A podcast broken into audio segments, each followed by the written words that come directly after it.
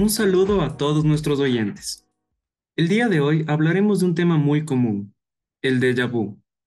Aunque escuchamos este término todo el tiempo y de manera coloquial, seguramente te interesa saber cuáles son las causas médicas detrás de este fenómeno.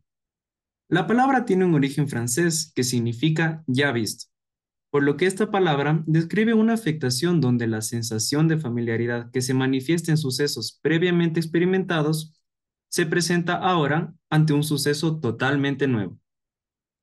En otras palabras, uno siente que aquella experiencia nueva que está viviendo ya la ha vivido o ha experimentado antes. Sin duda, el déjà vu es un trastorno de la singularidad del tiempo. La experiencia de la singularidad del tiempo se muestra por los sucesos únicos que la componen.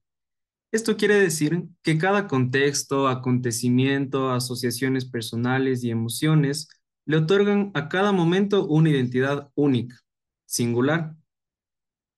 A lo largo de los años, se ha intentado explicar qué causa un déjà vu.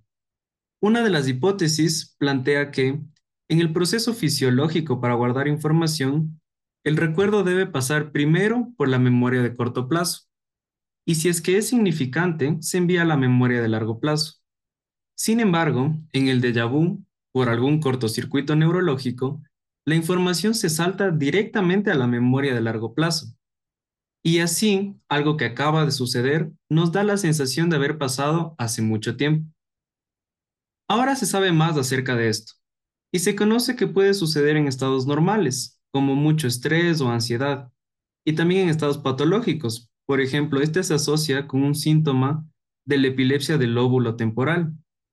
Aunque este puede pasar de vez en cuando y ser perfectamente normal, sin embargo, considera que si es que se repite mucho y en pocos periodos de tiempo, es una herramienta útil para considerarla en tu diagnóstico.